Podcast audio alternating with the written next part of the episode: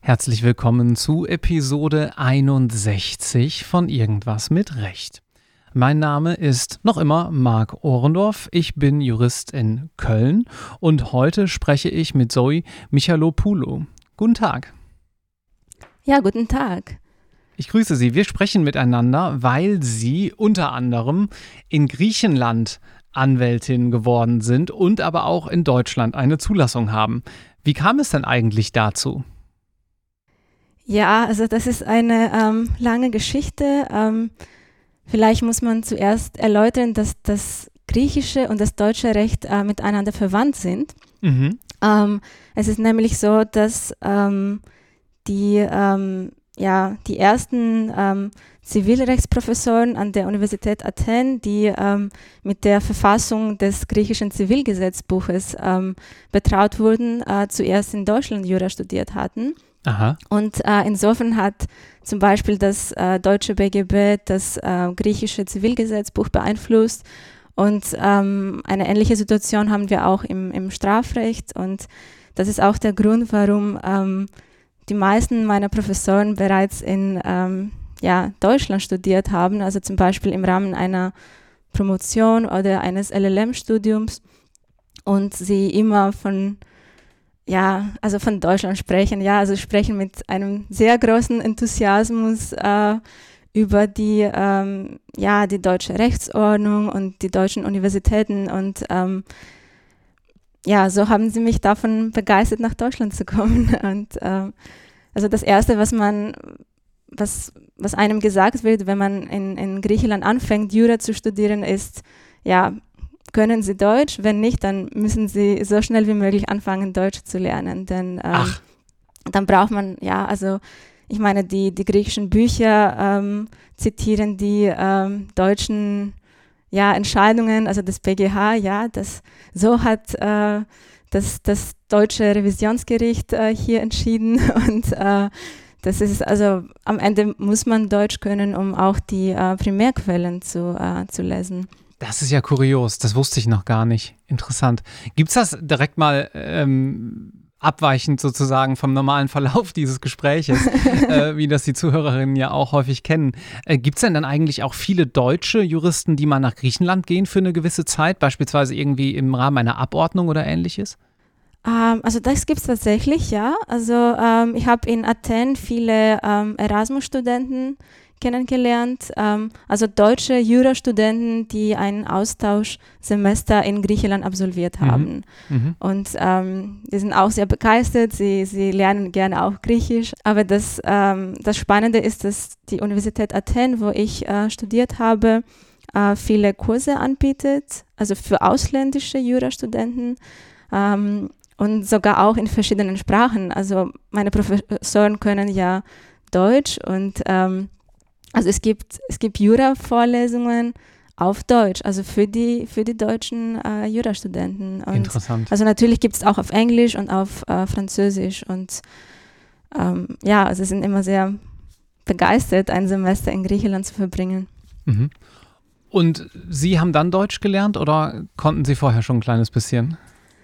Also Deutsch habe ich tatsächlich an der Universität in Athen äh, gelernt. Ähm, ja, es gibt ein, ein ähm, sehr gutes Sprachzentrum, das Intensivkurse äh, anbietet und ähm, darüber hinaus habe ich auch ähm, Veranstaltungen ähm, besucht, die äh, zum Beispiel mit der juristischen Rechtssprache zu tun haben oder auch ähm, deutsch-griechische Seminare, also juristische Seminare. Ich kann mich erinnern, dass damals ein Zivilrechtsprofessor äh, ja, ich glaube sogar Zivilprozessrecht, ähm, ein Seminar in Zusammenarbeit mit einer deutschen ähm, Hochschule ähm, veranstaltet hatte. Mhm. Und also das heißt, dass die deutschen äh, Studierenden ihre Referate in Athen halten durften. Und diejenigen von uns, die schon damals Deutsch gelernt hatten, hatten die Gelegenheit, diese äh, zuzuhören. Mhm, mh, mh. Und wie ist das griechische System insgesamt aufgebaut, wenn man dort Jura studiert? Ja, also das griechische System ist nicht ähm, sehr unterschiedlich vom, vom deutschen. Ähm, also es ist also ähnlich wie auch in Deutschland so, dass man nach dem ähm, Jurastudium ähm, ein Referendariat absolvieren muss. Das äh, Referendariat dauert 18 Monate. Und ähm, erst nach Abschluss dieses Referendariats darf man dann ähm, das Staatsexamen für die Zulassung zur Rechtsanwaltschaft ablegen. Es gibt aber nur ein Staatsexamen dann, nehme ich an, ne? Naja, es kommt darauf an, wie man es sieht, äh, denn dieses Staatsexamen führt nur dazu, dass man als Anwalt äh, zugelassen wird. Ja. Also man ist nicht Volljurist oder ähnliches. Und äh, wenn man jetzt nicht als Anwalt arbeiten möchte, sondern als Richter oder Notar oder, oder als Beamte, ähm, dann muss man ein zusätzliches Staatsexamen äh, ablegen. Ah, okay. Und da muss man sogar davor äh, Berufserfahrung als Rechtsanwalt gesammelt haben und bestimmte Kriterien erfüllen, wie zum Beispiel Sprachkenntnisse. Ähm, man muss ein Mindestalter erreicht haben. Und erst dann darf man, ähm, also zum Beispiel, wenn man Richter werden möchte, darf man äh, in der Akademie für Richter weiter studieren, um, um, um dann Richter zu werden. Also dieses Staatsexamen ähm, ist ja der erste Schritt sozusagen. Mhm. Verstehe. Genau. Das heißt, es ist ja doch dahingehend anders, dass man in Deutschland nach zwar zwei Staatsexamen, aber dann doch relativ jung mit Ende 20, wenn man sich beeilt, schon Richter werden kann. Aber im griechischen System ist die Ausbildung eher darauf angelegt, dass alle erstmal Anwälte werden, wenn ich sie richtig verstehe, und man dann danach als nächsten möglichen Schritt in die Richterschaft wechselt. Könnte man das so zusammenfassen? Das kann man so zusammenfassen, ja. Mhm. Mhm. Und wie lange studiert man? Ist das ein Bachelor-Master-System? Ich nehme an, oder? Also es ist ähm, ein Diplom ja, okay. Ähm, also um das ähm, ja, Zeugnis, also um das Diplom zu bekommen, muss man ähm, 41 ähm, Prüfungen mhm. bestanden haben. Und ähm, also je nachdem, wie wichtig das entsprechende Fach ist, ähm, zählt es mehr bei der, bei der Endnote am Ende. Und ah, ja. genau, es ist also theoretisch kann man das innerhalb von, von vier Jahren äh, erwerben, also das Diplom ähm, aber der Durchschnitt ist eher fünfeinhalb Jahre. Okay. Mhm. Ja, mhm. also das, ähm, also die Schwierigkeit liegt darin, dass man ständig Prüfungen hat. Also ähm, man hat ähm, man hat ständig diesen Druck. Es ist nicht so, als würde erst am Ende ein großes Examen kommen und ähm, und dann, dass man sich ähm, eher die ganze Zeit darauf vorbereiten muss, sondern dass man, dass man von Anfang an diesen, diesen Zeit, Zeitdruck hat. Und mhm. ähm, es ist so, dass man sich immer in neue Rechtsgebiete einarbeiten muss. Also wie, wie Sie sich vorstellen, gehören zu diesen Klausuren nicht nur ja, das Zivil-, Straf- und öffentliches Recht, sondern natürlich auch die Nebengebiete, ja, gewerblicher Rechtsschutz, Arbeitsrecht, ähm, Verwaltungsrecht und ähm, dann ist es, es ist ein bisschen anders aufgebaut, aber am Ende kommen am Ende die großen Klausuren, die äh, also wo man sagen könnte, ja, sie entsprechen dem ersten Staatsexamen in Deutschland. Mhm, mhm, okay, verstehe. Und dann sind Sie mit Ihrer griechischen Anwaltszulassung nach Deutschland gekommen und sind jetzt auch deutsche Rechtsanwältin. Wie funktioniert genau, denn ja. das?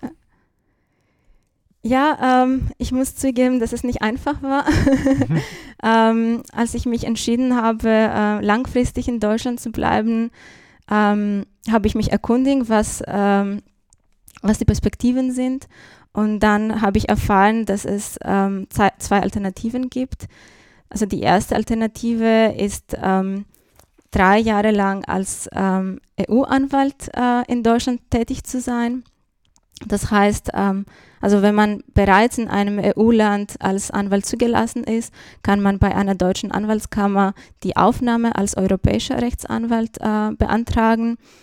Und wenn man ähm, drei Jahre effektiv und regelmäßig, also so heißt es im Gesetz, ähm, im deutschen Recht arbeitet, kann man und auch die Fälle ähm, auflistet, dann kann man theoretisch die, äh, die Zulassung beantragen. Mhm. Und die andere Alternative ist, ähm, ein Staatsexamen zu schreiben. Es heißt ähm, die Eignungsprüfung für die Zulassung zur Rechtsanwaltschaft. Und ähm, das ist auch die Alternative, für die ich mich entschieden habe. also eher die schwierige Alternative.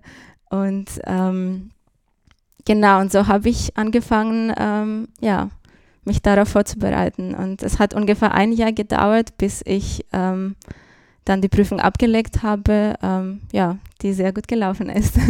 Sehr schön. Und das ist dann so vergleichbar mit dem zweiten Staatsexamen, nehme ich mal an, oder? Genau, also ähm, am Ende ähm, entspricht die, ähm, also diese Prüfung entspricht den, ja, dem anwaltlichen Teil des äh, zweiten Staatsexamens. Ähm, also die Folge ist, dass man als Anwalt zugelassen werden kann. Aber ich nehme an, dann nicht als Richter im Vergleich, Also als Richter oder? nicht, nein, nein. Ja. Also es hat Mhm. nur mit der Zulassung zur Rechtsanwaltschaft zu tun und das äh, und diese Prüfung dürfen auch nur EU-Anwälte ablegen. Das heißt, wenn man aus einem Nicht-EU-Land kommt, ähm, dann ja, dann ist es nicht möglich. Machen Sie das dann auch bei den Oberlandesgerichten oder wer nimmt diese Prüfungen ab? Also es gibt äh, die gemeinsamen Prüfungsämter, die ähm, diese Prüfung organisieren. Es gibt eins in ähm, äh, Düsseldorf, eins Mhm. in Berlin und eins in Stuttgart. Also ich habe in Düsseldorf geschrieben Mhm. und ähm, ja, also am, am äh, Justizministerium. Mhm. Okay, verstehe. Gut, und dann haben Sie als Anwältin in Deutschland gearbeitet, bei einer Berliner Kanzlei, ne, wenn ich das richtig verstanden habe. Mhm, genau, ja. Was haben Sie da gemacht? Ja, also da habe ich mich ähm, in den Bereichen IP und IT spezialisiert. Ähm, also IP heißt, ähm, ja, also IP ist das Recht des geistigen Eigentums und IT ist das äh, Informationstechnologierecht. Und ähm, ja, da konnte ich tolle Erfahrungen sammeln, muss ich sagen. und ähm, also ich, ich, ich habe sehr nette Kollegen und ähm, ich arbeite in einem Team, wo sowohl eine sehr ja, schöne Atmos also sehr schöne kollegiale Atmosphäre herrscht, ähm, als auch die Fälle spannend sind. Ähm, Mhm. Also äh, vielleicht haben Sie haben unsere Zuhörer bereits bei anderen äh, Podcasts ähm, gehört, dass ähm, das Recht des Ei- geistigen Eigentums sehr äh, vielfältig ist. Also es umfasst viele, ähm, also viele Gebiete, zum Beispiel das, das Urheberrecht, das Markenrecht und das führt dazu, dass einem nie langweilig ist. Es gibt immer etwas, etwas Neues zu tun. Also ähm, und nicht nur was die Rechtsgebiete an sich betrifft, sondern auch ähm, in Bezug auf die äh, Tätigkeit. Ähm, an einem Tag befasst man sich äh, mit der Beratung von Unternehmen aus verschiedenen Branchen.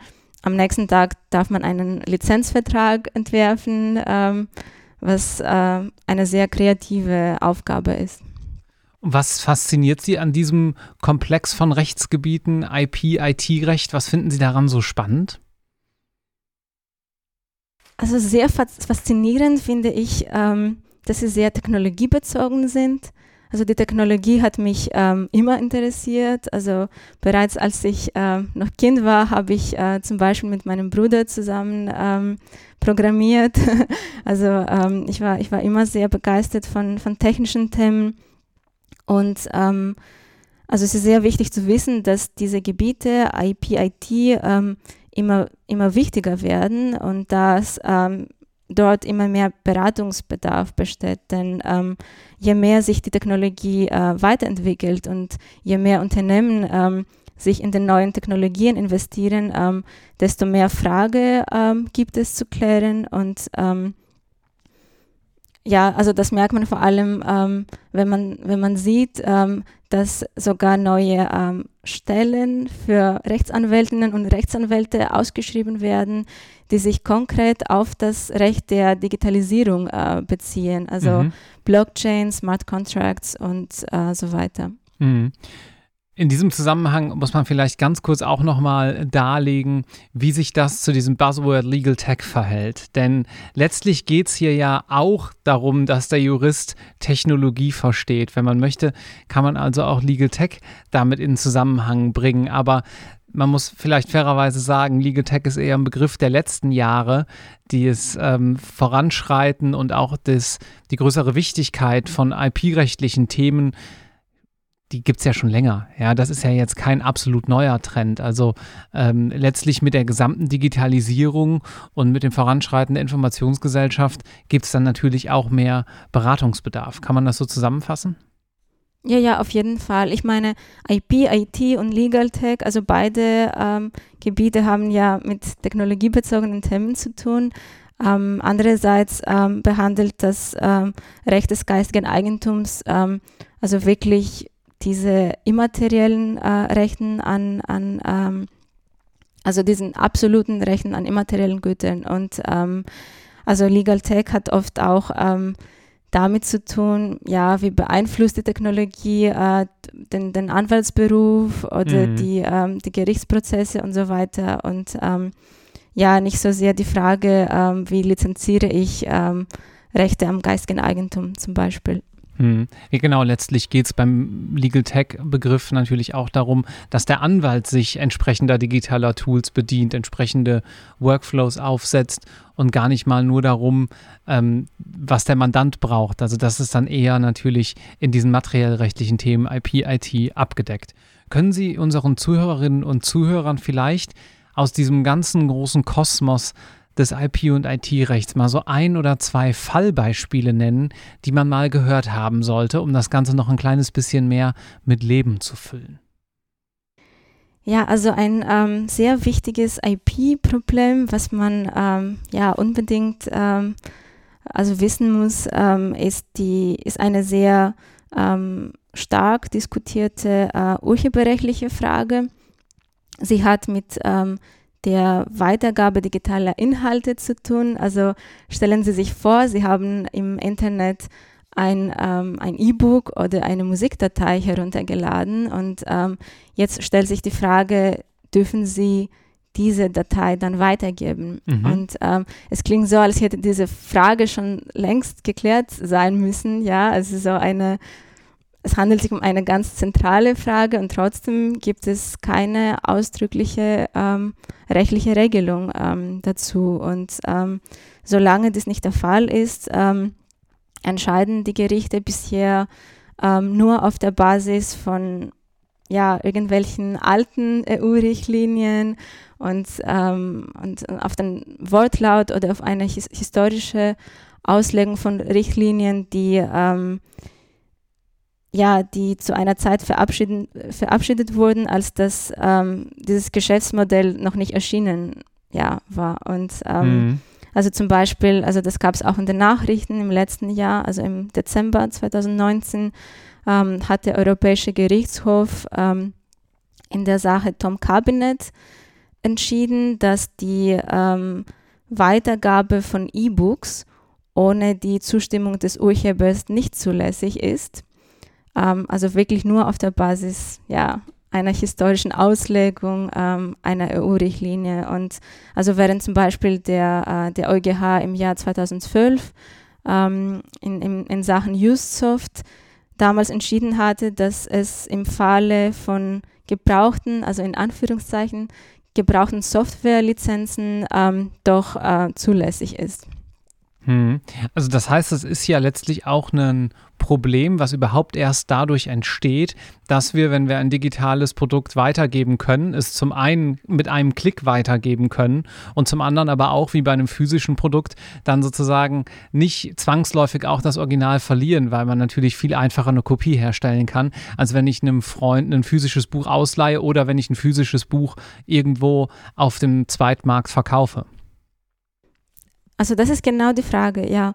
Und ähm, also es geht wirklich ähm, darum, dass wenn ich eine, eine digitale Kopie weitergebe und wie Sie sagen, es besteht natürlich das Risiko, dass diese Kopie dann vervielfältigt wird, mhm. ähm, dann ist es auf jeden Fall unzulässig, ja, dann ist es nicht mehr ein Verkauf, dann, dann habe ich die Datei kopiert Klar. und es stellt sich, also es ist ein sehr praktisches Problem, weil es sich die Frage stellt, okay, wie stelle ich sicher und wie beweise ich, dass ich meine eigene Kopie gelöscht habe, mhm. nachdem ich diese weitergegeben habe. Und also hier stellt sich die Frage, ob äh, es technische Mittel gibt, die das gewährleisten können. Und, und hier kommen die ähm, neuen Technologien in Betracht, wie zum Beispiel Blockchain und Smart Contracts, mhm. die heutzutage so sehr ähm, diskutiert werden. Und ähm, ja, also die Blockchain ähm, also soll ich wahrscheinlich kurz erläutern, ähm, dass es sich um eine ja, neue Technologie handelt, ähm, die sehr manipulationssicher ist.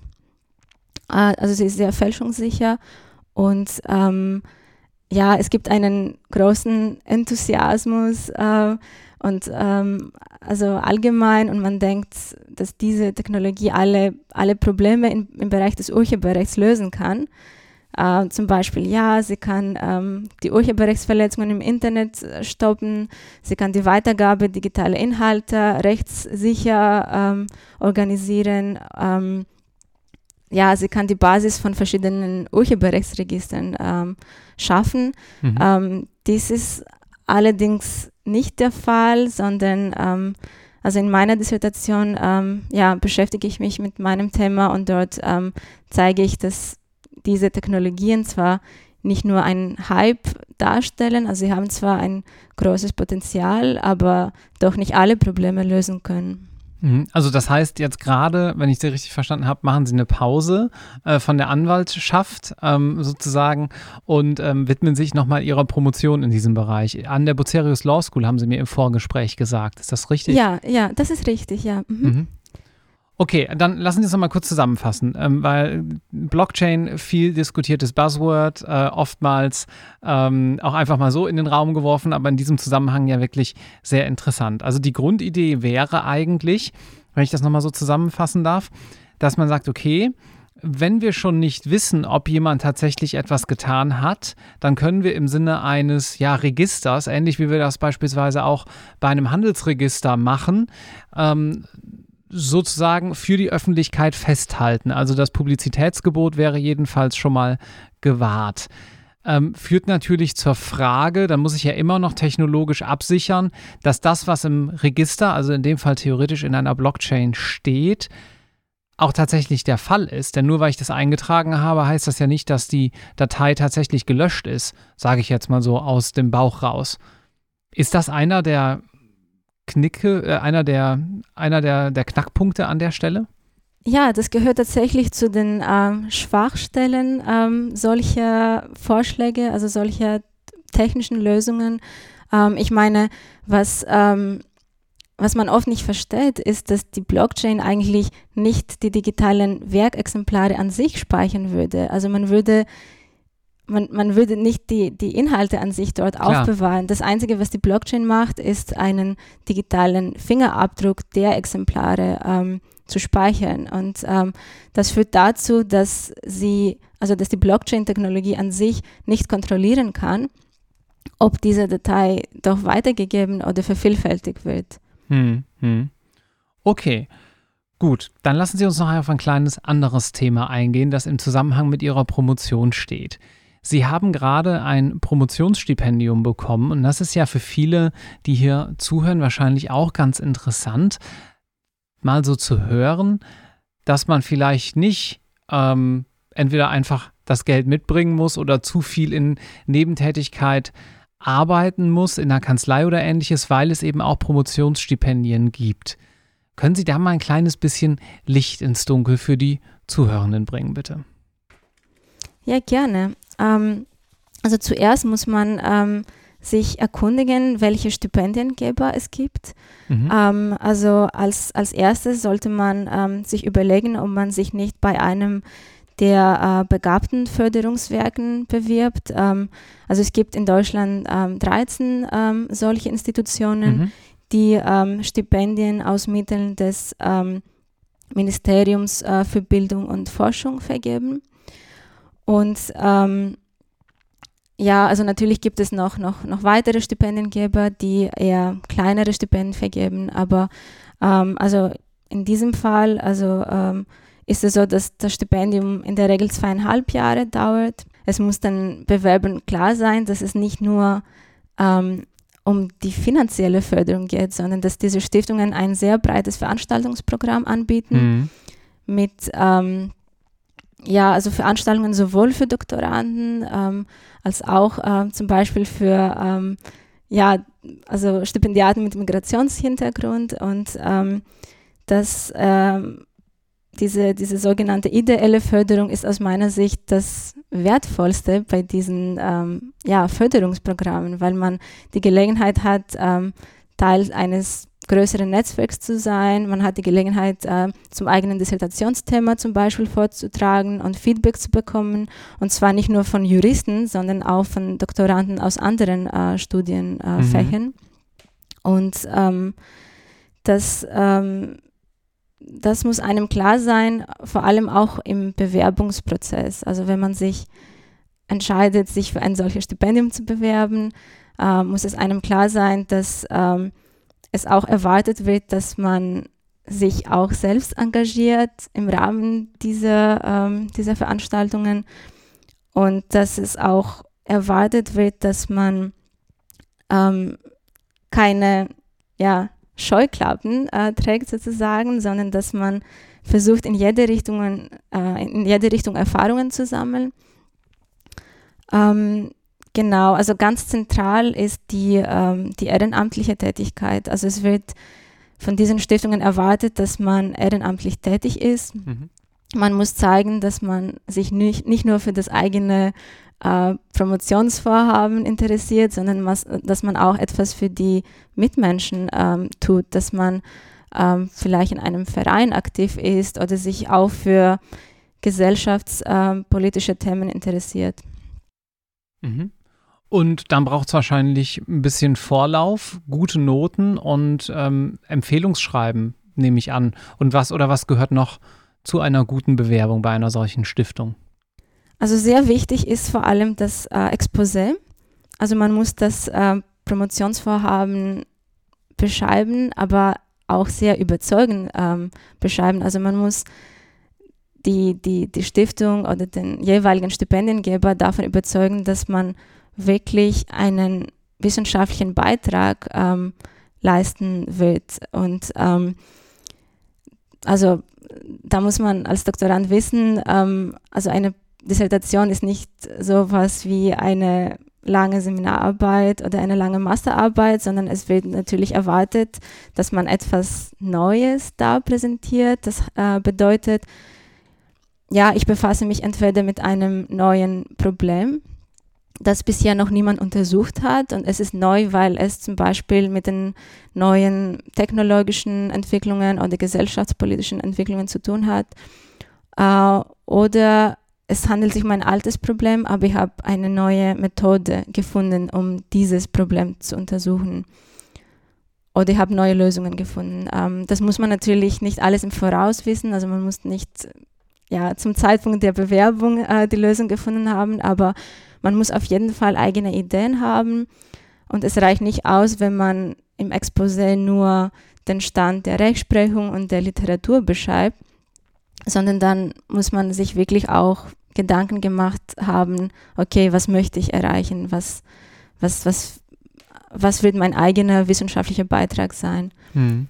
Und ähm, ja, und dann braucht man natürlich ein Empfehlungsschreiben, also ja, ein sogenanntes Gutachten von ähm, der Doktormutter oder vom Doktorvater und darüber hinaus noch ein zweites Gutachten von einem weiteren habilitierten Professor. Und diese muss man zunächst auch äh, natürlich überzeugt haben, um ein gutes ähm, ja, Schreiben zu bekommen. Und ähm, das macht man normalerweise auf der Basis des Exposés. Also das Exposé dient auch dazu, ähm, die Professoren zu überzeugen. Wenn Sie jetzt beispielsweise sich so einen Studierenden vorstellen nach dem ersten Staatsexamen und er oder sie überlegt jetzt gerade, hm, sollte man das vielleicht in Angriff nehmen? Was würden Sie raten? Wie viel Zeit sollte man für dieses Vorhaben einplanen? Also Erstellung des Exposés, alle Unterlagen zusammenbekommen. Wie zeitaufwendig ist das?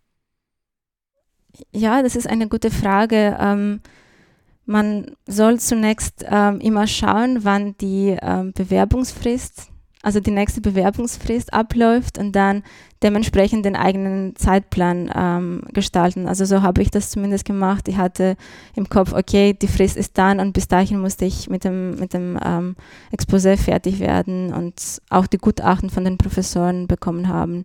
Und ähm, es ist sehr wichtig, dass man das nicht zu schnell schickt. Ich meine, bewerben kann man sich ja meistens zweimal im Jahr und ähm, sondern dass man sich zuerst gründlich, gründlich ähm, alles angeschaut hat und Gedanken gemacht hat. Denn ich kenne auch Doktoranden, die ähm, sich zu früh beworben haben und ähm, ja, und das Exposé war damals noch nicht gut genug und ähm, sie haben aus diesem Grund eine Absage bekommen.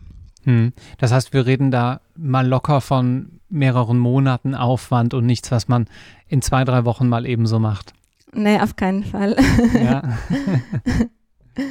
Gut, ähm, dann vielleicht zum Abschluss noch ein kleiner Tipp für die Zuhörenden, die sagen, IP-Recht, IT-Recht finde ich spannend, aber wie kann ich mich dem Thema eigentlich nähern? Was würden Sie empfehlen? Was sollte man sich anschauen? Was sollte man vielleicht lesen und so weiter?